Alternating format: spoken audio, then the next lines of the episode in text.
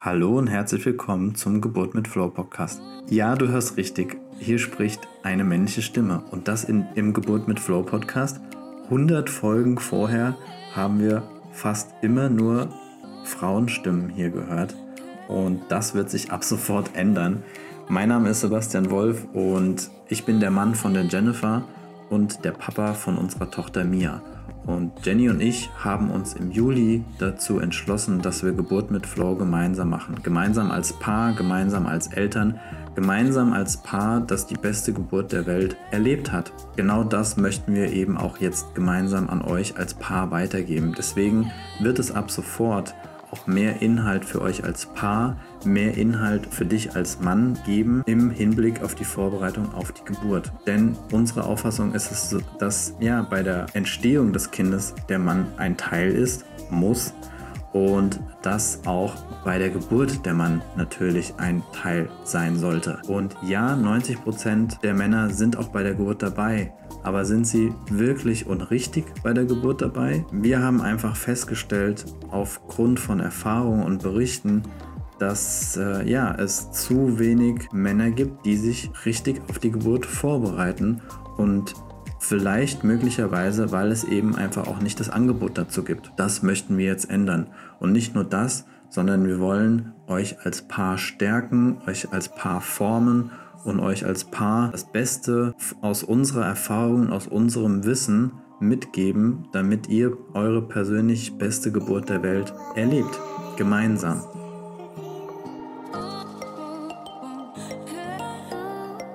Das erste Kapitel der neuen Ära vom Geburt mit Flow Podcast eröffnen wir mit der 101. Folge und es ist wahrhaftig eine Weltpremiere, denn es ist ein von Mann zu Mann Interview und ich hatte die Ehre, den lieben Nils Picker zu interviewen. Er ist freier Autor und Journalist. Er ist Vater von zwei Mädchen und zwei Jungen. Er ist Teilzeit-Rockträger und Vollzeitfeminist. Er schreibt vor allem über Kinder, Erziehungsfragen und Gleichberechtigung. Und ja, Nils wird nicht gefragt, zum Beispiel, wenn er auf einen Vortrag kommt, ob seine vier Kinder in irgendeiner Betreuung oder untergekommen sind, im Gegensatz zu seiner äh, Lebenspartnerin. Wir kamen auf Nils, oder ich kam auf Nils, weil uns ein Artikel von ihm uns zugeschickt wurde mit dem Titel Sex mit schwangeren Frauen. Den haben wir natürlich mit ja, Begeisterung gelesen und ich als Mann teilte absolut die Meinung, die Nils da von sich gegeben hat in diesem Artikel. Deswegen habe ich ihn eingeladen, um das, äh, dieses Weltpremieren-Interview zu führen. Und wir haben vor allem darüber gesprochen, ob unser Verhalten als Mann ja in irgendeiner Form systemisch ist und uns vorgegeben wird, warum Väter nicht in der Lage sind, Gefühle zu zeigen, beziehungsweise Männer nicht in der Lage sind, Gefühle zu zeigen Beziehungsweise dürfen wir überhaupt Gefühle zeigen oder werden wir dann als Weicheier abgestempelt, dass wir Männer Privileg nicht mit Freiheit verwechseln sollten.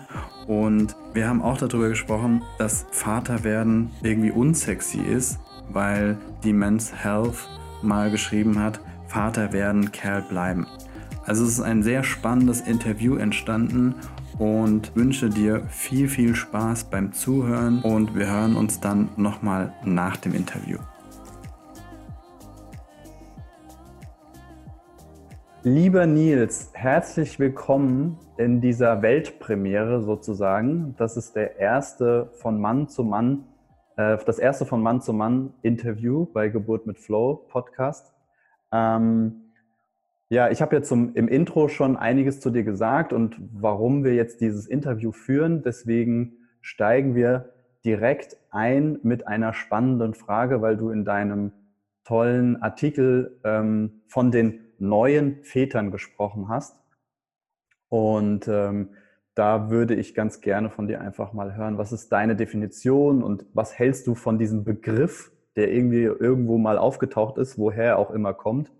Und genau, weil du darüber geschrieben hast.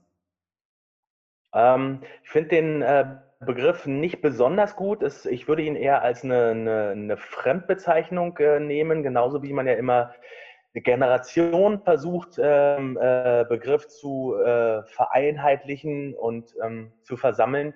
Ähm, ich würde mit dem Begriff beginnen, dass das so äh, Anfang der Nuller Jahre damit begonnen hat, dass man äh, Väter auch als, als Zielgruppe und als Markt entdeckt hat. Und ähm, das hat was damit zu tun, dass ähm, über bestimmte gesellschaftliche Entwicklungen wie mehr Gleichberechtigung oder bei Männern dann so Modesachen wie Metrosexualität oder ähm, mehr, mehr Fokus darauf gelegt wird, dass ähm, Männer ein bisschen mehr zu ihren Gefühlen stehen können und in dem Zusammenhang das vielleicht auch ganz, ganz gut wäre, die Beziehung von, von Vätern zu ihren äh, Kindern in den Fokus zu nehmen. Und seitdem gibt es diesen Begriff und seitdem wabert das so darum, dass neue Väter in einer neuen Art und Weise sich ähm, ähm, zu ihren Kindern verhalten. Das ist dann verantwortlicher, zu, äh, zugewandter, auf jeden Fall in gewisser Art und Weise emotionaler. Gleichzeitig führt sich dieser Begriff immer auch selbst ab absurdum, wenn dann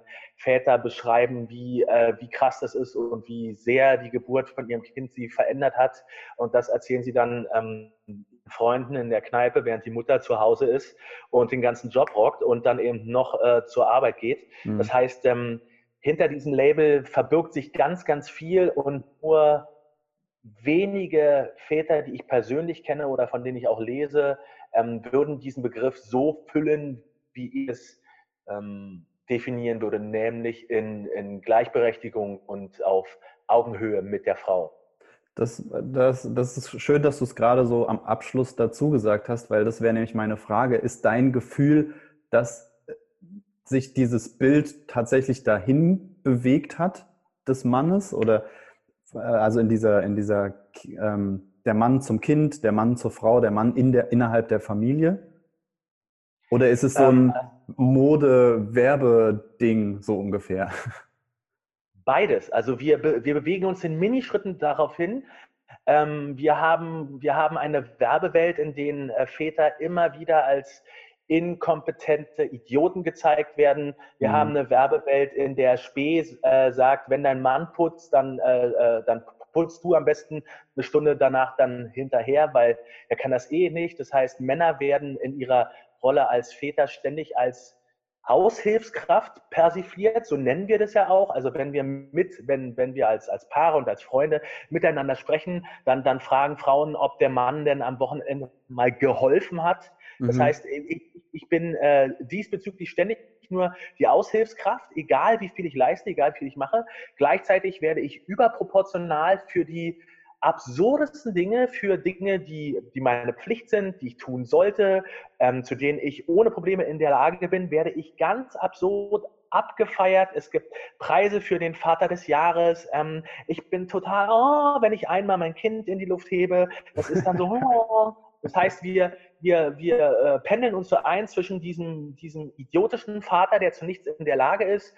Da gab es eine Werbung äh, für einen Anbieter in Österreich, wo ähm, ich glaube, irgendein Fruchtdrink und der, der Vater war dann nicht in der Lage, dem Jungen eine Jacke anzuziehen und der konnte den Pizzaboten nicht bezahlen und der war, der war zu allem zu doof und gleichzeitig ähm, gibt es auch dann diesen französischen Tischspieler, der sein Finale verloren hat und bitterlich geweint hat. Und dann mhm. ist sein Sohn auf die Power zu ihm gekommen und hat ihn getröstet. Dazwischen pennen wir uns ein und ich ja. würde eher für das Letztere plädieren, bin aber sehr dagegen, dass wir das so unfassbar abfeiern. Denn dann das.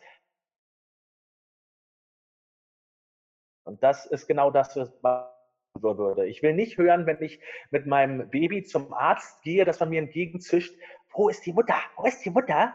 Und ich will, äh, ich, ich will gleichzeitig nicht, dass ähm, wenn wir in der Kita, in der Schule bei allen Leuten angeben, dass die Leute zuerst mich anrufen sollen, weil meine Frau beschäftigt ist, beziehungsweise überhaupt nicht in der Stadt, äh, dass sie dann mich anrufen und sie nicht stören. Und beides ist im Moment nicht drin, mhm. auch wenn ich gleichzeitig den Eindruck habe, dass wir uns in Minischritten äh, in die aus meiner Sicht richtige Richtung bewegen. Schön gesagt. Und ähm, ja, ich, ähm, ich fühle da ähnlich. Ja, also ähm, ich weiß ganz genau, von was du sprichst und ich habe auch dein, äh, den Tweet gelesen mit dem, ähm, wir mussten letztens auf der Telefonliste angeben, was die ja. Mama-Nummer ist und was, die, was äh, die, die Papa-Nummer ist. Ähm, und tatsächlich ist es bei uns auch so. Ne? Also es wird immer erst die Mama angerufen äh, und dann ja. der Papa, wenn die Mama nicht erreicht wird. Ja. Ähm, und tatsächlich führt es mich zur zweiten Frage, die ich mir notiert habe, ähm, bezogen auf deinen Artikel. Ähm, für mich ist dieses, was du da beschrieben hast, ne, also nennen wir mal das Kind beim Namen, ähm, du hast ja sehr stark über dieses Buch Papa to Go gesprochen und geschrieben, die, über den Inhalt. Ähm, und mhm. tatsächlich habe ich das auch gelesen und war für mich etwas überrascht, dass ich diese, ähm, diese Passagen, die du da auch nochmal ähm, aufzeigst, die sind total bei mir getilgt im Kopf. So, für mich war das Buch ähm, ein ganz passables Buch. Das war informativ, mhm. ja, wie du es auch, äh, auch stellenweise beschrieben hast in deinem Artikel. Ähm, und gleichzeitig, als, als ich jetzt deinen Text nochmal gelesen habe, war ich so krass überrascht, dass das so an mir vorbeigegangen ist, also dass ich das überhaupt nicht wahrgenommen hat. Und ähm, habe aber für mich reflektiert aus dem Artikel, dass dieses, diese Art und Weise, wie das formuliert wird mit, ähm, ja, hoffentlich läuft es dann noch mit dem Sex irgendwie nach der Geburt und ähm, wenn die Frau schwanger ist, dann hab, muss ich ja auch irgendwie meinen, ähm, meinen Wünschen nachkommen als Mann, mal jetzt so ganz zugespitzt mhm. gesagt. Ähm, aber für mich ist es irgendwie so ein, das hat so, so ein, so ein, ja, so ein, so ein Gespür von, dass Männer Angst haben, ihre Schwächen zu beobachten oder da mal hinzublicken. Gerade wenn es ähm, um das Thema Geburt geht, gerade wenn es um das Thema Schwangerschaft, um dieses Lebens, um diesen lebensverändernden Prozess geht, dass Männer sich viel mehr damit beschäftigen, ähm, wie laufen die Finanzen, ähm, habe ich den richtigen Kinderwagen abgecheckt, also immer dieses ne, TÜV-Siegel ja. und geprüft und noch einen Bericht gelesen, ist der gut oder schlecht, brauche ich jetzt einen zum Joggen oder nicht. Ähm, ja. Dann das Thema, äh, habe ich das Kinderzimmer richtig eingerichtet und das Bett richtig aufgebaut? Ähm, aber es wird sich nicht mit der Geburt beschäftigt und noch viel weniger damit, wie ich als Papa werden möchte oder ja, ich nehme mich gar nicht diesen Prozess an. Und das ist hm. für mich irgendwie so ein Stück weit, das hat für mich so Angst vor diesem Fragilen, vor dieser Schwäche zu tun. Also in meiner Welt. Wie, wie siehst du das? Was, was denkst du darüber? Ich sehe, ich sehe das genauso. Also für, für mich ist das eine Form von äh, Rumgepose auf der Basis von tiefer Verunsicherung. Und ähm, als, als, als Männer oder als werdende Väter scheitern wir dann daran, äh, nicht in, in der Lage zu sein, uns mit, mit diesen Dingen auf eine erwachsene Art und Weise zu beschäftigen und ähm, äh, zu hinterfragen, warum das in diese Richtung geht. Ähm, ich würde deine Leseerfahrung da aber auch noch ein bisschen in, in, in Schutz nehmen, weil ich habe in diesem Text äh, aufgeschrieben, geschrieben und dazu stehe ich, dass ich froh bin, dass ich dieses Buch nicht in die Finger bekommen habe, als ich, ähm, als die Geburt meiner ersten Tochter anstand, weil ich okay. da mit Sicherheit noch viel, ähm, beeinflussbarer und, und auch verletzlicher gewesen wäre, weil ich ganz viele Dinge nicht gewusst habe, weil ich ganz ja. viele Dinge ähm, ähm, hätte gerne erfragen wollen, aber gleichzeitig in einer Lebenssituation war, wo, wo meine Freunde und Leute in meinem Alter, die diese Erfahrung noch nicht bekommen, äh, mhm. noch, noch nicht gemacht hatten. Das heißt, ich habe meine Tochter mit Mitte 20 bekommen. Ich war da relativ allein auf, auf weiter Flur. Ja. Und wenn ich das Buch äh, zu dem Zeit, Zeitpunkt in die Hände gekriegt hätte, dann hätte das, glaube ich, einige Stellschrauben bei mir in einer Art und Weise verschoben, die ich rückblickend als sehr ungut betrachten würde.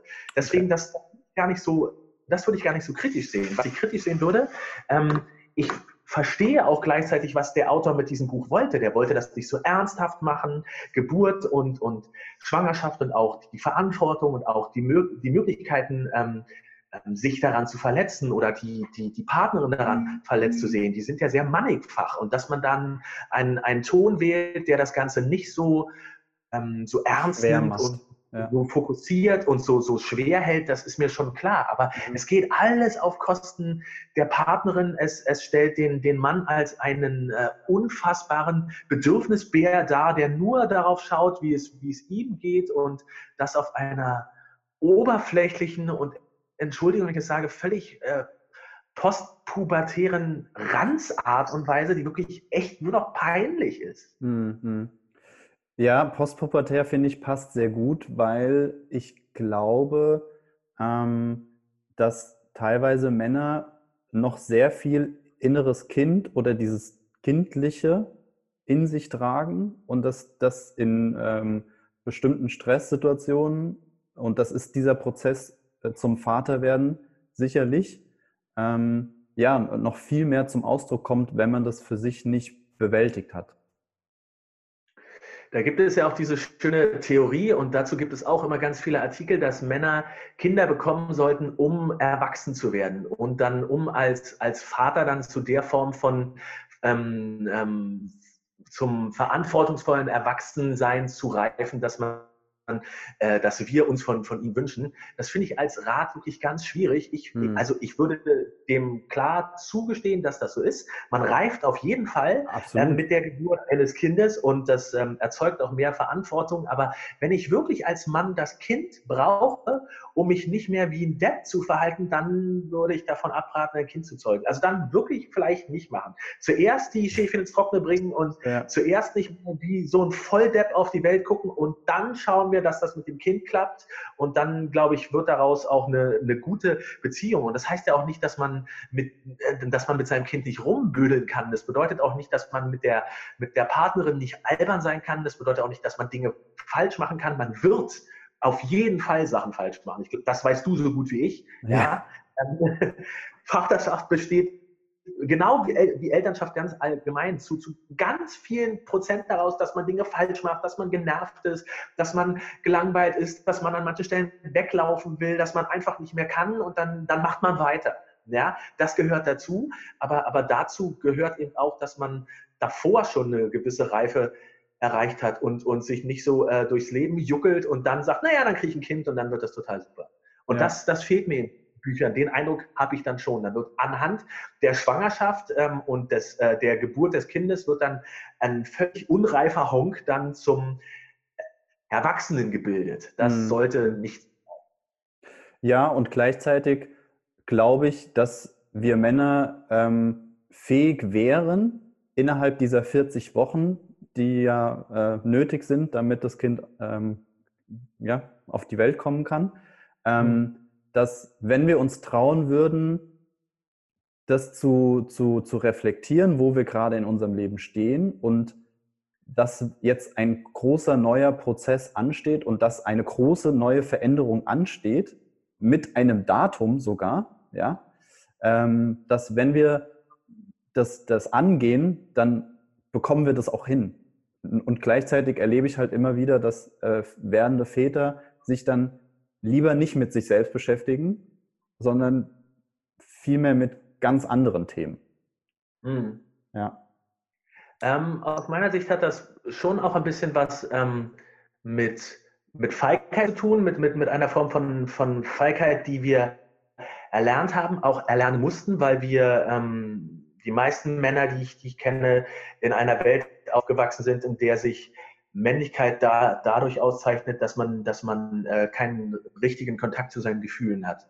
Das ja, bedeutet, Wir, machen, wir machen aus jungen Männern, indem wir sagen, reiß dich zusammen, mhm. schluck es her herunter, ein Indianer kennt keinen Schmerz, was soll das? Ja. Äh, Dabei ist, ist, ist Schmerz eine, ein, ein völlig normaler Ausdruck ähm, des, des menschlichen Lebens. Und es ist auch gut, dass wir Schmerz empfinden, sonst kommen wir nicht durchs Leben. Und, ja. und gleichzeitig ähm, äh, äh, werden, werden Männer so, auf, so aufgezogen, dass, dass Schmerzen immer der Feind sind. Und es ist die Aufgabe des Mannes, diesen Feind zu bezwingen. Mhm. Und äh, in, in so einem Setting nicht in der Lage zu sein, an die eigenen Gefühle heranzukommen, finde ich jetzt nicht so überraschend. Gleichzeitig habe ich auch den Eindruck, dass Männer eine gewisse Form von, von Feigheit daran entwickeln, dass das nicht tun, weil sie das Gefühl haben, es dann im Griff zu haben und deswegen eben Dinge machen, bei denen sie äh, wissen oder zumindest glauben, äh, kompetent darin zu sein, indem sie sich mit Maschinen beschäftigen oder mit Organisationsaspekten oder mit dem Einrichten des Zimmers. Ja?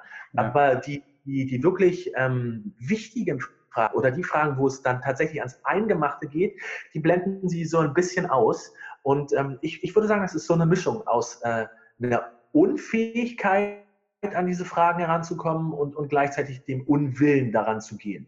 Mhm. Ja, das, das ich, hast du schön gesagt. Und ähm, tatsächlich kann ich das auch nur so formulieren, wie ich das auch formuliert habe, weil ich eben genau den, dieselbe Erfahrung gemacht habe. Also ich habe mich angefangen mit dem Papa sein und Papa werden zu beschäftigen, als meine Tochter da war.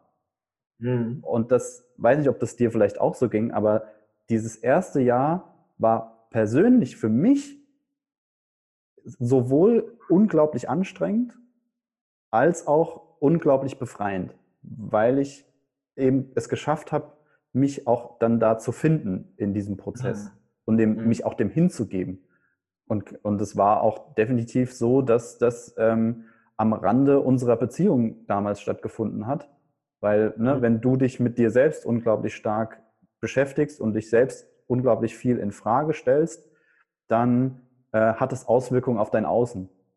So, und ähm, das war auf jeden Fall eine, eine herausfordernde Zeit. Aber ich möchte sie nicht missen, weil ich glaube, die ist total wichtig.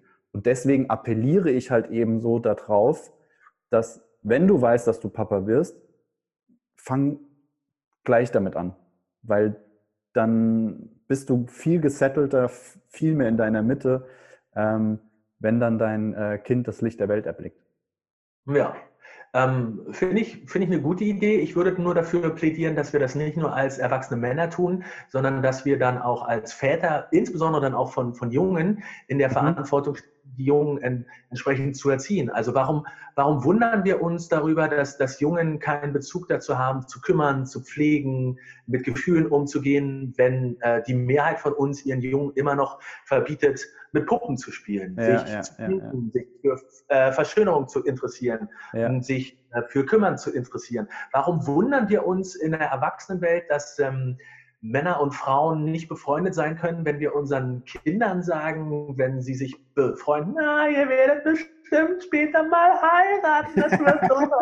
das heißt, wir, wir setzen das, das äh, Setting dafür, die Geschlechter an, an, an der Stelle auseinanderzureißen und zu suggerieren, dass sie äh, kaum Berührungspunkte über ähm, Liebe und Sexualität äh, hinaus haben und dass das, wir wissen beide, dass das nicht stimmt. Ja. Und äh, wir, wir, wir, wir berauben uns an der Stelle ganz, ganz, ganz vielen Sachen. Und wenn wir, wenn wir als Gesellschaft, aber insbesondere als Männer dazu in der Lage wären, unsere äh, jungen all diese, diese identitätsbezogenen Erfahrungen machen zu lassen, ohne sie zu kommentieren, ohne mm. sie ab, abzuwerten, mm. ohne ihnen mit, mit gelangweilter Gleichgültigkeit oder gar mit Verachtung zu begegnen, ja. dann sind wir gar nicht weiter und dann, dann müssen wir nicht, denn das wäre für mich schon, ich finde es gut, dass du das machst, aber ich finde es fast schon zu spät.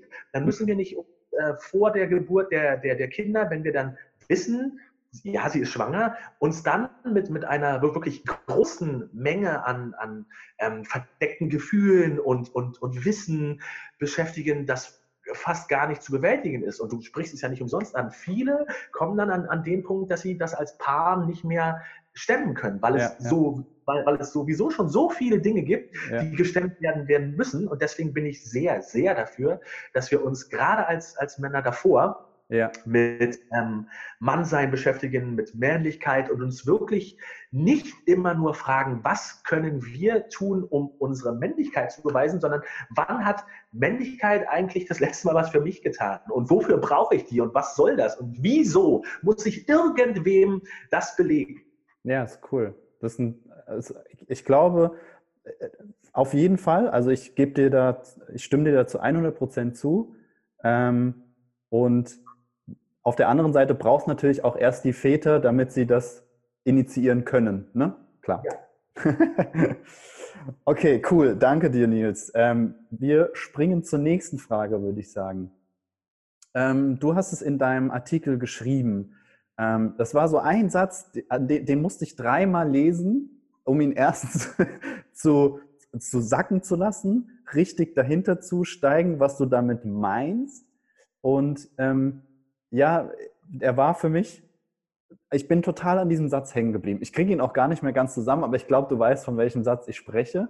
Dieses, du musst es mir zumindest umschreiben. Es ging, es ging um dieses Thema ähm, Wachstum und Emotionalität ah. und ne, ja. dieser eine Satz. Dieser, das war eigentlich so dein Appell. Dieser Satz war ja, ja so ein Appell.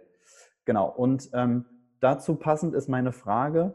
Ähm, wir haben jetzt kurz schon auch so ein bisschen drüber gesprochen, aber was wäre dein Rat an diese Männer da draußen, die jetzt zuhören, beziehungsweise auch respektive, weil ja aktuell ja noch viel Frauen auch zuhören. Ähm, wie können Männer sich emotional öffnen und wie kann vielleicht die Frau, die Partnerin, die Schwangere auch dem Mann so ein Stück weit ja unterstützen, sich auch emotional zu öffnen? Gute Frage. Ähm, ich, ich würde an der Stelle äh, dafür plädieren, ähm, zu sehen, inwieweit ich als Mann dazu in der Lage und dazu verpflichtet bin, meine äh, Lebenspartnerin zu unterstützen. Aber gleichzeitig würde ich nicht außer Acht lassen, was das äh, für mich selber für ähm, neue Freiheiten ermöglicht. Das heißt, ich, ich habe es ja vorhin schon mal an, angesprochen. Ich weiß nicht, wie es den anderen Männern geht. Aber die meisten Männer, mit denen ich spreche, und ich reise ja tatsächlich auch viel im Land herum und mache Vorträge und Workshops, ja. die, die, die kommen, wenn man sie darauf anspricht, irgendwann schon an den Punkt, dass sie feststellen, dass sie in ihrer eigenen Familien- und Lebenskonstellation nur Besuchsrecht haben. Das bedeutet, sie, sie ziehen sich selber auf eine Position zurück, in der sie nur aushelfen, in der sie Dinge machen, als, als würden sie nicht wirklich dazugehören, sondern als, als würden sie mal vorbeikommen, sehen, dass was ansteht und ähm, dann es tun. Mhm. Ich, würde, ich würde Männer dazu auffordern und dazu einladen, zu überprüfen, ähm, all die Dinge, die Männer gerne in den Bereich der eigenen Persönlichkeit und der eigenen Vorlieben äh, schieben dort zu überlegen, ist das vielleicht systemisch? Hat das wirklich was mit mir zu tun oder mhm. hat das was damit zu tun, was ich gelernt habe, wie man sich als Mann ähm, verhält? Und wenn mhm. dann so Sätze äh, vertraut klingen wie, mich stört der Dreck ja nicht so. Ähm, ich höre die Kinder nachts nicht. Ähm, sie kann das sowieso so viel besser als ich. Dann sollte es vielleicht Ring, Ding, Ding, Ding, Ding machen und an der Stelle bist das nicht du. Das ist nicht deine persönliche Vorliebe, sondern das ist das Setting, in dem wir uns befinden. Und ähm, ich, bin, ich bin darin nicht frei. Ich bin dann privilegiert, wenn ich mich äh, durch Deutschland bewege und wenn ich irgendwo einen, Vor einen Vortrag habe, selbst wenn Thema des Vortrags ist, dass ich Vater von vier Kindern bin, werde ich niemals, wirklich niemals gefragt, wo sind eigentlich meine vier Kinder? Wie habe ich an diesem Tag meine vier Kinder organisiert? Wer betreut die? Wenn meine Lebenskomplizin das Haus verlässt, dann wird sie das sofort gefragt. Das ah, bedeutet, ja, ja, sie ist qua Geschlecht dazu verpflichtet, sie ja. ist qua Geschlecht dazu verpflichtet, ich bin qua Geschlecht dazu nicht in der Lage. Und wenn das nicht hilft, dann würde ich als Beispiel doch gerne bringen, ich hatte mit Pink Stings im Jahr 2016 eine nette Auseinandersetzung mit dem Duden Verlag, weil mhm. eine, eine Nutzerin uns darauf hin, hingewiesen hat, dass da steht, Mutterliebe, die fürsorgliche, aufopferungsvolle Liebe einer Mutter zu ihrem Kind. Vaterliebe, die Liebe eines Vaters zu seinem Kind. Das ist genau das, worum es geht. Die Mutter ist also qua Geschlecht dazu verpflichtet, ihr Kind fürsorglich und aufopferungsvoll zu lieben. Darunter geht es nicht. Ich als Vater bin qua Geschlecht dazu offenbar nicht in der Lage. Mhm. Das, das hat auch nichts mit, mit Freiheit zu tun. Das hat auch nichts damit zu tun, dass ich als Vater in der Lage bin, meine eigene Vaterschaft zu gestalten. Das hat was damit zu tun, dass, von mir, dass mir von der Gesellschaft immer äh, die Karte Aushilfskraft gegeben wird. Okay. Und, und ich, ich will das nicht. Ich möchte, ich möchte, dass meine Kinder wissen, wer hier was macht. Ich möchte, dass meine Kinder wissen, wer ich bin. Ich möchte auch, dass meine Kinder wissen, was ich fühle. Ja. Dass wenn ich verletzt bin, dann bin ich verletzt. Und wenn es mir gut geht, dann geht es mir gut. Und ähm, ich bin dafür, also das hat dann 2016 mit dem Duden Verlag geklappt. Wir haben nett uns miteinander unterhalten. Zum Schluss haben sie das geändert, ja. so dass bei einem jetzt steht, das ist die Liebe des Elternteils zu seinem Kind. Und wie man diese Liebe dann gestaltet, das ist dann äh, die Sache der einzelnen Personen. Aber das äh, legen wir nicht mehr qua Geschlecht fest. Und, und mhm. deswegen würde ich die Leute einladen, ähm, Privileg nicht mit Freiheit zu verwechseln. Denn es ist ein Privileg, dass ich in jeder Beruf beruflichen Situation auftauchen kann und die Leute sich keine Gedanken darüber machen, wie ich eigentlich meine Kinder versorgt habe. Mhm. Aber es ist doch keine Freiheit, dass wenn mir am Arbeitsplatz nur freigegeben wird, wenn äh, mal wieder Fuß, Fußball-Weltmeisterschaft ist und die Leute sagen, ja komm, ihr könnt nach Hause gehen, ihr wollt das Finale sehen. Nee, will ich nicht, der Sport ist mir scheißegal. aber ich würde gerne nach Hause, weil meine Tochter ist krank. Traue mich aber an meinen Job, das nicht zu sagen, weil das ist an der Stelle nicht cool. Ja, mhm. Das ist doch keine Freiheit. Und das ist, das, ist der, das ist das, was wir dringend, wir Männer, begreifen müssen, dass Privileg und Freiheit nicht das Gleiche sind. Mhm. Und dass sich das eine deutlich mehr lohnt als das andere. Das Privileg habe ich nicht verdient, das habe ich nur so bekommen. Und die Freiheit ist das, was sich wirklich gut anfühlt, worum ich vielleicht auch kämpfen muss und wofür ich nicht nur möglicherweise, sondern auf jeden Fall einige Privilegien aufgeben muss. Aber Männer, es lohnt sich. ähm, glaubst du, dass Männer sich emotional öffnen sollten, um diese Freiheit, sich dieser Freiheit erstens bewusst zu werden und sie zu fordern und zu erlangen? Ähm, ja, ich würde auf jeden Fall sagen, es ist, es ist, keine, keine es ist keine Schwäche, was zu fühlen, mhm. sondern das ist die, die Grundvoraussetzung des Lebens. Ähm, der Rapper Jay-Z hat mal gesagt, dass das, das Stärkste, was ein Mann äh, im Moment machen kann, ist weinen. Und mhm diese Aussage ist so richtig wie falsch. Also äh, wir leben tatsächlich in einer Welt, in, in der das dann äh, unglaublich krass gesehen wird und entweder äh, wird das dann gefeiert oder verlacht, aber die Reaktionen sind sehr, sehr stark und gleichzeitig Alter, echt, das ist das Stärkste, was ein Mann dann machen kann. Eine völlig normale körperliche Reaktion. Ist, ist das dann, was das Stärkste sein soll, wozu ein Mann in der Lage ist? Das ist schon auch echt peinlich. Also wenn, wenn das ähm, eine der Grunddefinitionen von Männlichkeit ist, dann müssen wir uns wirklich als Männer ernsthaft darüber unterhalten, was, Männ was Männlichkeit ausmacht. Mhm. Und ich, ich plädiere dafür, dass wir eben uns als Männer nicht mehr so nicht mehr so viel Zeit damit verplempern, uns vor einer Art Götzenbild Mannsein zu verneigen und zu überlegen, was kann ich tun, um, um dem gerecht zu werden. Ja, wie zum Beispiel die Men's Health Dad Ausgabe als Motto hat, ähm, Vater werden, Kerl bleiben. Oder einfach nur denkst so, ah, Leute, bitte. ja, weil ja offenbar Vater werden das so unkerlich ist, dass ich dringend Anleitung dazu brauche, wie, wie ich das dann bleiben kann. Wahnsinn, krass. Okay. Also pa Vater werden ist definitiv Bestandteil von Kerl sein oder also ah, ja, und das sind so.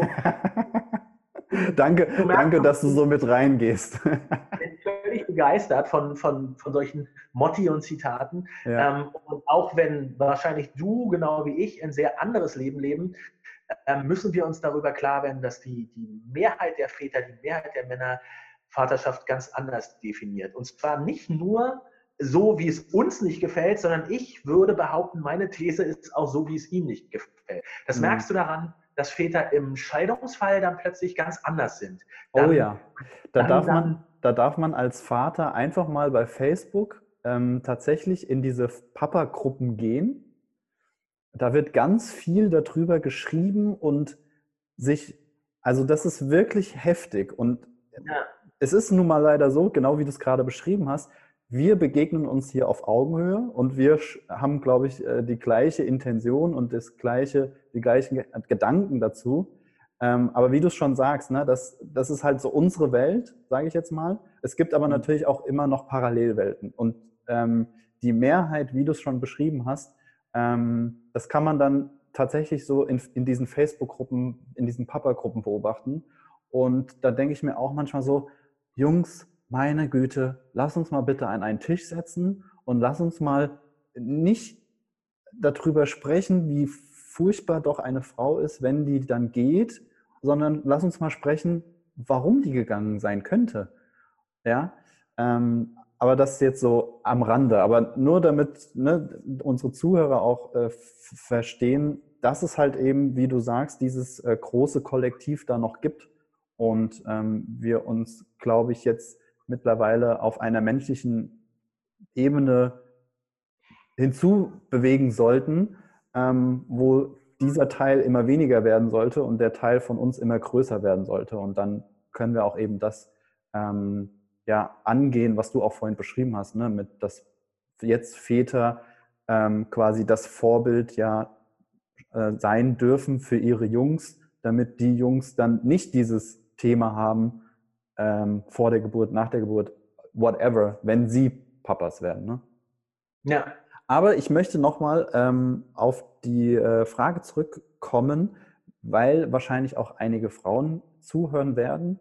Ähm, was du den Frauen als aus Papasicht sozusagen mitgeben wollen würdest, wie sie die Väter, weil wir dürfen ja auch Unterstützung annehmen und im besten Fall von unserer Frau direkt, weil das ist der, der Mensch, den wir äh, lieben, ähm, wie die Frau da auch so ein bisschen, ich glaube, da fehlt es auch manchmal ein bisschen an Mut. Also das ist so aus meiner Sicht, ja.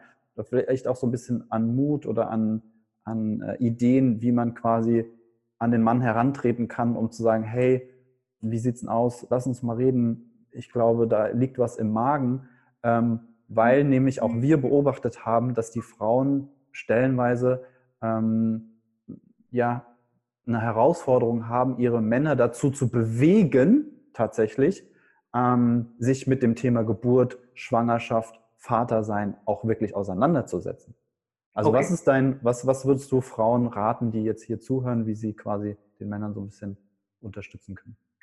Also, dann würde ich den Frauen sagen, erstens, hallo Frauen. Ähm, ich, würde gerne vorweg schicken, dass es nicht eure Aufgabe ist, den Mann dazu zu bewegen. Das ist aber, ähm, also das, es ist es eine, eine Mehrleistung, die ihr an der Stelle leider dann erbringen müsst, die eigentlich im Aufgabenbereich der Männer äh, liegt, die dazu nicht willens oder nicht in der Lage sind. Das vorausgeschickt, ähm, ist das vielleicht so ganz, ganz nett oder ganz punchlinig gesagt, aber im Ernstfall hilft euch das ja nicht. Ihr wollt ja dann vermutlich die Beziehung nicht gleich beenden und ihr wollt ja irgendwie vorankommen und euch als Paar entwickeln. Und wenn ich jetzt sage, ja, eigentlich ist das nicht der Job von euch, dann hat sich ja kein Problem gelöst. Ähm, äh, was ich euch vorschlagen würde oder, oder worum ich euch bitten würde, ist, dass ihr in, in, in dem, was ihr von euren, von euren Partnern braucht, oder wie ihr euren Partner seht, versucht ähm, konsistent zu bleiben. Ich erlebe das ganz oft, ähm, auch in Workshops und Vorträgen, dass, dass ja. Frauen sich zwar völlig zu Recht darüber beschweren, dass Männer nicht ähm, genug Anteil nehmen, dass sie keine Kehrtätigkeiten übernehmen, dass sie ähm, ganz viel Applaus für Dinge brauchen, die eigentlich selbstverständlich sind, dass sie nicht nah genug bei ihren Gefühlen sind. Mhm. Ich würde an, an der Stelle dann dafür plädieren, dann behandelt sie auch nicht so, dass er sie noch dafür belohnt. Das bedeutet, wenn zum Beispiel ein Vater nicht mit in den Kreissaal gehen, gehen will, weil er ähm, äh, Sorgen hat, dass ihm, dass ihm dann schlecht, schlecht wird, dass er ohnmächtig wird, dass er schwach wird, ihn an der Stelle dafür auszulachen, ist keine gute Idee, weil das oder ist ihn ja zu überreden oder ihn oder zu überreden. überreden. Das ist ja, also auch wenn ich persönlich der Meinung bin, Männer, das kann echt nicht zu viel verlangt sein. Ist es keine gute Idee, an der Stelle zu sagen, deine Gefühle sind mir zu viel, deine Gefühle sind an der Stelle nicht wichtig, du machst es gefällig und sich an anderer Stelle dann darüber zu beschweren, dass keine Gefühle mehr vorhanden sind. Mhm. Es, es gibt nur eins von beiden, äh, mitgehangen, mitgefangen. Entweder nehme ich das ganze Paket, entweder möchte ich einen ein Mann, der, der dicht dran an seinen Gefühlen ist, der dann davon auch überwältigt werden kann, den das ähm, äh, schwach wirken lassen kann, der davon vielleicht auch gelähmt ist und verängstigt und traurig oder ähm, ich stehe ihm zu, dass all, die, dass all die Dinge ihn nicht so kümmern und dann muss ich damit dann eben zurechtkommen. Das, das geht bis hin hinein in den Bereich der, Sex, der Sexualität. Also äh, das, das wirst du auch kennen, das liest man die ganze Zeit, das hört man die ganze Zeit, dass Männer während der, der Schwangerschaft und danach Frauen die ganze Zeit pestern, dass sie noch Sex mit ihnen haben wollen und das auf eine Art und Weise machen, die ganz ganz furchtbar ist, weil es so wirkt, als wäre das dann was, was die Frauen auch noch ab, abzuleisten und abzureißen haben. Und dann pieksen sie und dann nehmen sie sich mal zwei Wochen vor, das nicht zu tun, aber dann fragen sie mal, weil sie auch warten, dass irgendwas passiert. Und dann ähm, passiert halt nichts und dann werden sie immer frustrierter. Und gleichzeitig haben sie es dann eben mit, mit Frauen zu tun, die ähm, gelegentlich Sex dazu einsetzen, um Männer zu belohnen, um auf richtiges Verhalten hin, hinzuweisen, Sex zum Geburtstag. Ja, also mhm. wenn, wenn Männer sich in diesem, äh, in diesem Zusammenhang nicht wie bettelnde Hunde verhalten sollen, ich bin sehr dafür, dann äh, sollten wir sie vielleicht auch nicht so behandeln. Das wäre ganz gut. Mhm. Und zwischen den Polen ständig hin und her zu springen, verbessert nicht die Situation. Ja, ich weil der Fokus einfach nicht da ist. Ne? Genau. Ich würde von meinem äh, Partner verlangen, dass er sich ähm, verantwortungsbewusst, zugewandt, auf Augenhöhe, äh, nah an seinen Emotionen und mit mir in Kommunikation verhält. Und ja. ähm, dahinter kann man dann nicht mehr zurücktreten. Das bedeutet, man, man, man kann das nicht äh, switchen, wie man dann will. Zumindest nicht, wenn, wenn man will, dass der, äh, dass der Mann an, an der Stelle dann auch nah bei sich bleibt und die, die Dinge so annimmt, wie sie sind. Und deswegen das an der Stelle vielleicht ein Augen, Augenmerk drauf zu haben, wie verhalte ich mich meinem Partner, wechsle ich ähm, zwischen, äh, zwischen, ich will jetzt einen ganz harten Kerl, der das und das und das macht, mhm. und ich brauche ihn aber ganz, ganz weich, sonst ist mir das zu hart. Mhm. Das wäre ja. schon wichtig. Das ist so cool, dass du das so formuliert hast, finde ich, weil das einfach auch wieder zeigt, ähm, wir können andere Menschen nicht ändern. Wir können immer nur uns selbst ändern, beziehungsweise unser ja. Verhalten beeinflussen und dementsprechend dann auch unser Außen beeinflussen. Und was ich auch noch einflechten wollte, ist, ähm, dass ich gerade zu diesem Thema, ähm, muss der Mann unbedingt mit in den Kreissaal, ähm, vor kurzem erst ein Video bei uns auf dem Instagram-Channel veröffentlicht habe. Und tatsächlich ich in der Recherche dazu äh, gelesen habe, dass teilweise Geburtshelfer ähm, bemerkt haben, wenn es zu einem Geburtsstillstand kommt und der Mann geht, weiß ich, raus oder geht Luft atmen oder was auch immer, dass es dann weitergeht. Und das finde ich halt so krass, weil das einfach zeigt, dass wenn ähm, Männer sich nicht im Klaren sind, will ich dabei sein oder will ich nicht dabei sein, aus welchen Gründen auch immer, ist vollkommen irrelevant, aber dass das halt einfach die Situation total stark beeinflussen kann. Na klar. Und das also wenn, dass du es gesagt hast. Wenn der Mann mit dabei ist, dann, dann kann das im Ernstfall auch äh, für die ähm, Gebärende den, den Druck aufbauen, dass er eine Form von Inszenierung vorzulegen hat. Also denk nur ja. an, an äh, Tom Cruise und seine Ex-Frau Katie Holmes, die hatte eine stille Geburt durchzuziehen. Und zwar nicht, weil sie das wollte, sondern weil äh, die anderen, respektive er, nicht davon belästigt werden wollten und das seinem absurden Glaubenssystem dann entspricht, ja, ja, seiner angebauten Science-Fiction-Religion. Das kann auch nicht der Sinn und Zweck der Sache sein, dass Gebärende sich, sich auch noch darüber Gedanken machen müssen, wie sehe ich aus, ist das in Ordnung, hält er das dunkel? Also ja, wirklich. Absolut nicht, absolut nicht. Gleichzeitig, ich, ich hatte gerade bei, bei, der, bei der Geburt von meiner ersten Tochter einen äh, Moment, wo ich wirklich rausgehen musste, als es dann dazu kam, nach, nach, nach sehr langen äh, ähm, Wehenstunden ging es dann ja. darum, dass äh, die PDA gesetzt wird und ja. mir war nicht klar, äh, breche ich jetzt in Tränen aus oder wirklich prügel ich den Anästhesisten nieder, weil ähm, so eine Kanüle in das Rückgrat von meiner ja, Lebenskomplizin ran. Und dann bin ich rausgegangen und ihre No-Nonsense-Kindergartenfreundin ist geblieben und hat das mit ihr durchgezogen. Das heißt, ähm, an, an der Stelle dann authentisch zu bleiben und, und zu sagen, ja, ich weiß, du kriegst ein, ein, Kind und ja, ich weiß, es ist eigentlich total absurd, dass ich die Chance habe, diese Situation zu verlassen, verlassen und ja. du nicht. Ja. Ähm, äh, das, das, ist das eine, aber gleichzeitig, wenn ich dann bleibe, ist niemandem geholfen. Und das, ja. das muss man auch sagen. Oder es gibt auch Frauen, die Männer äh, genau aus diesem Inszenierungsdruck nicht dabei haben wollen und aus tausend anderen Gründen. Das ist auch in Ordnung. Ja. Und, und da, wenn, wenn alle versuchen, bei, bei sich zu bleiben und mit offenen Karten zu spielen, kommt, glaube ich, das beste Ergebnis bei raus. Ja, cool. Sehr cool. Ähm, schaffen wir noch zwei Fragen? Ja, ich denke schon. Auch rein. Ist es okay für dich, ja? Zwei Fragen ja, noch? Klar. Cool. Ähm, dann überspringe ich mal die eine und würde äh, anschließend äh, nämlich sagen, mh, hm, Gehen wir mal jetzt davon aus, dass viele Männer äh, da uns durch unseren Podcast hier inspiriert werden, sich zu öffnen und so, na, das neue Bewusstsein zu leben. Ähm, jetzt gibt es aber immer noch ja die Welt da draußen. So. Ja. Ne? Du bist immer noch in deinem, äh, ja, das Umfeld wird sich sowieso peu à peu dann ändern, wenn du dich veränderst. Darüber haben wir eben auch schon gesprochen. Und gleichzeitig passiert das ja nicht von heute auf morgen. Ähm, was würdest du ähm, für dich mitgeben hier in dem Podcast, ähm, wie dann Männer gegenüber diesem anderen Außen, was sie dann nicht mehr ähm, repräsentieren, ja, also das Rudel ist dann irgendwie, das wird dann irgendwie angepiekst, sage ich mal so ganz äh, lapidar. Ähm, was würdest du sagen, wie kann man da stark bleiben? Was, was wäre für dich da eine Strategie, wenn man das so nennen kann? Okay, also ähm, ich gehe jetzt mal von, von mir aus, um zu erklären, warum man es nicht so machen muss. Ähm, ich äh, ähm, bin ja Journalist, ich schreibe viele Kolumnen, ich bin vom Typ her, ich lege mich gern mit Leuten an. Ich habe auch ja? Da haben wir auch schon wieder was gemeinsam.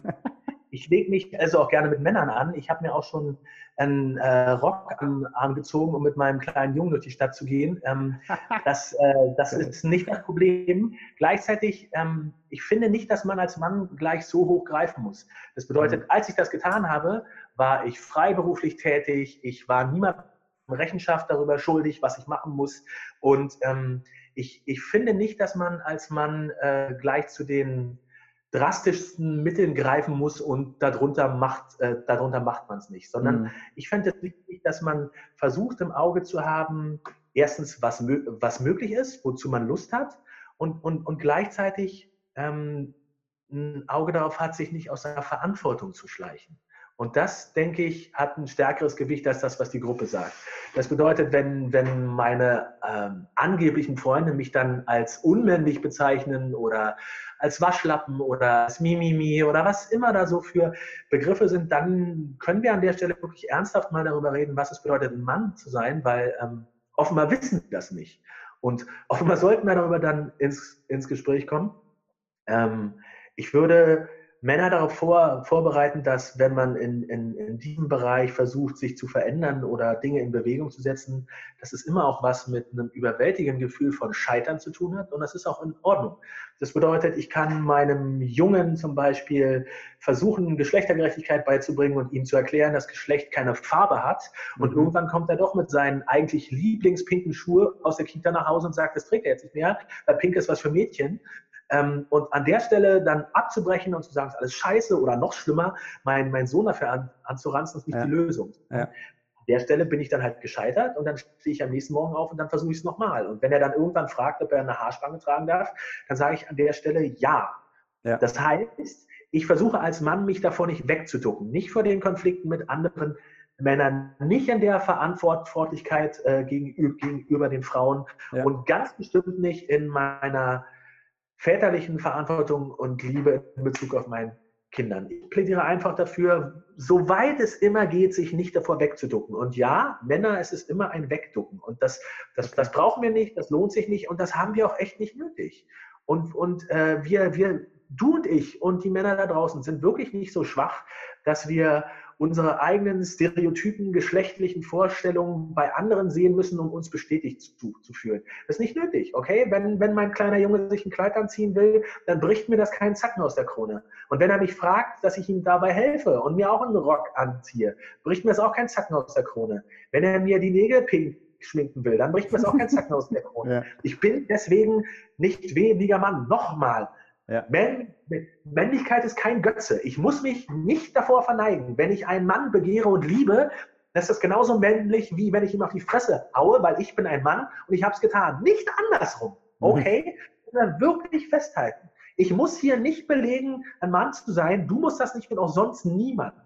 Ja? Wir können uns gerne in der Gruppe und gemeinschaftlich darüber verständigen, was es bedeutet, ein Mann zu sein. Und wenn wir dann ehrlich alle Punkte durchgehen, dann stellen wir am Ende fest, so viel ist es gar nicht. Was soll da sein? Also ist es die Stimme, die kurzen Haare, der Körperbau, die Fähigkeit, irgendwas zu leisten, das Begehren, äh, nichts davon. Mhm. Das heißt, am Ende definieren wir das selbst. Am Ende sind wir eine Gruppe, denen bei Geburt ein Geschlecht zugewiesen worden ist. Okay, wir hatten ja. da nicht viel zu, zu sagen. Und ähm, was wir daraus machen, das obliegt jetzt uns. Und ich bin dafür, dass wir Dinge daraus machen, die sich, die sich gut anfühlen, die sich ähm, richtig anfühlen, die sich angenehm anfühlen, die gut für uns sind und äh, für die anderen, die nicht dafür sorgen, dass wir im Gegensatz zu Frauen fünf Jahre früher sterben und in Gesellschaften, die weniger gleichberechtigt sind, sogar noch früher sterben und in, in Gesellschaften, die gleichberechtigter sind, weniger sterben. So, hallo, Hinz, Spoiler, da könnte, da könnte, könnte in die richtige Richtung gehen. Geil. Ja? Ja. Und, wenn, wir, wenn wir einfach versuchen, uns mehr mit Dingen zu beschäftigen, die sich für uns und für andere gut anfühlen und weniger damit, was wir angeblich zu tun und zu lassen haben, um uns als Mann zu belegen, dann haben wir auf jeden Fall gewonnen, dann sind wir mit dabei. Sehr cool, Nils. Tatsächlich ähm, braucht es die letzte Frage nicht, weil ich finde, äh, dieses Wort, äh, dieser, dieser Abschluss gerade, der war äh, super cool und ähm, mir parallel aber auch eine spontane ähm, andere Frage eingefallen ist und mit der möchte ich dann auch gerne abschließen. Ähm, und zwar nochmal so ein, ja, was möchtest du mitgeben? Also, aber in Form von, ähm, ich sage immer, Männer, bitte bereitet euch für euch genauso gut auf die Geburt vor wie die Frauen auch. Und gleichzeitig ist es für mich so, dass es so einen Pareto-Effekt haben sollte. Also sprich, dass ähm, Vorbereitung auf die Geburt 20 Prozent äh, einnehmen sollte und Vorbereitung auf das Vatersein, Vaterwerden 80 Prozent. Und ähm, daher würde ich gerne von dir nochmal hören, was für dich so dieses Vorbereiten auf Vatersein bedeutet, was das alles mit sich bringt. Und ähm, genau, damit würde ich mit dieser Frage gern den Podcast dann auch dann schließen. Und wir machen dann nochmal so ein kleines Abschlussding. Aber das ist hier so okay. letzte Frage. Also, dann versuche ich das mal. Ähm, Dude, Kerl, Typ, du, der du uns jetzt äh, die ganze Zeit zugehört hast und es bis hierhin geschafft hast. Sehr gut, ähm, ja. äh, du wirst Vater, okay. Das ist ähm, mit Abstand das, die, die tiefste Liebe, die du jemals zu einem Menschen vermutlich ähm, empfinden wirst. Und das ist auch eine, eine Form der Verantwortlichkeit, die sich so niemals mehr in deinem Leben ergeben wird. Weil, weil ganz viele andere Formen von Verantwortlichkeiten sind irgendwie zu zufällig entstanden oder du kannst sie in gewisser Art und Weise auflösen, aber, aber du hast dieses Leben dann in die Welt gesetzt. Und solange Atem in dir ist, bist du dafür verantwortlich. Das bedeutet nicht, dass dein Kind nicht irgendwann erwachsen wird und ihr nicht in der Lage seid, eure Beziehung auf ein neues Level zu heben, um euch dann als Erwachsen zu begeben. Aber es bedeutet immer, dass du der Vater von diesem Kind sein wirst.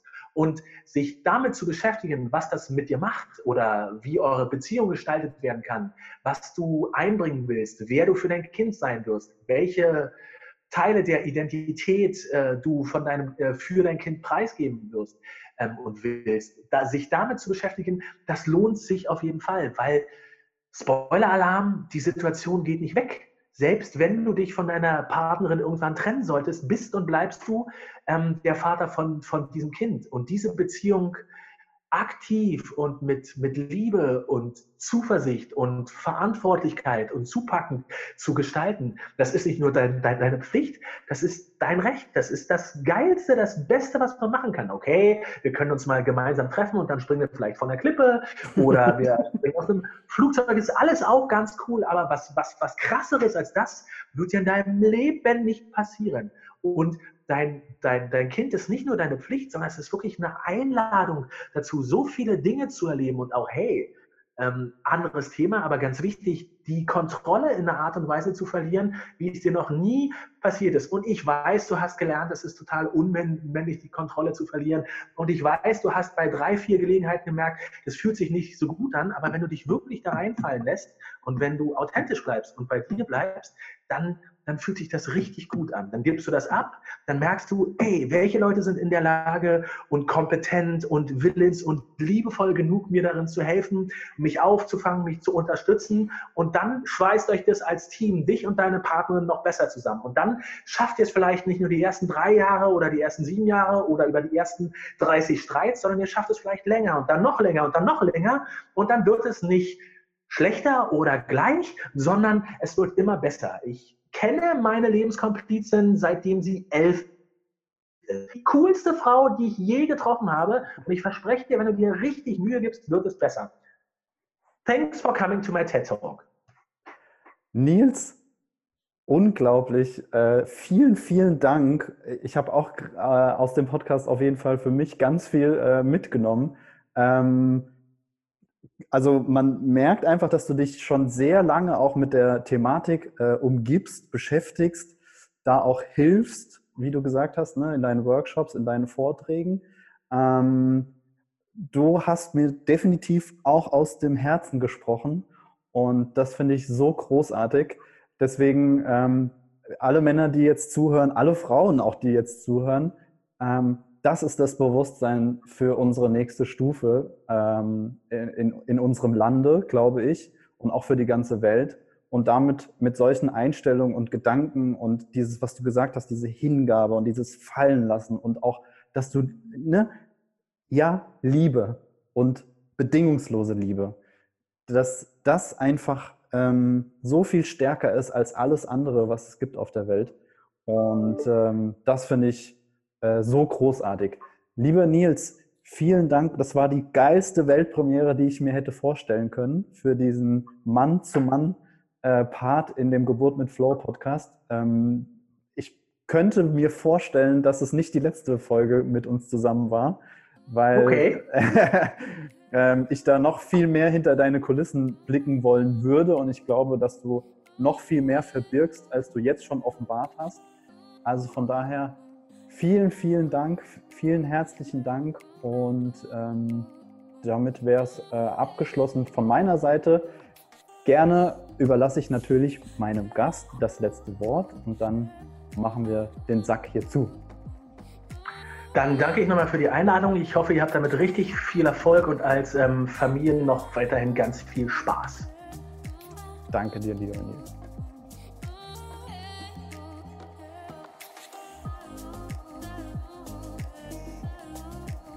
Das war das Interview mit dem lieben Nils und ich denke, genauso wie ich hast auch du einiges mitgenommen, egal ob Mann oder Frau, der, die du jetzt zuhörst. Wenn es dir gefallen hat, dann teils doch gerne weiter, schick's gerne weiter. Lass uns gerne eine Bewertung da und äh, ja, erzähl uns gerne auch über Instagram, wie dir die Folge gefallen hat, was du mitgenommen hast und ja, teil gerne mit uns Themen, die dich interessieren als werdender Papa, äh, euch interessieren als werdende Eltern oder auch als schon Eltern. Und dann freuen wir uns wenn wir euch die nächste Folge präsentieren dürfen. In diesem Sinne, alles Liebe, alles Gute und ein Herzenskuss, wie wir immer so schön sagen.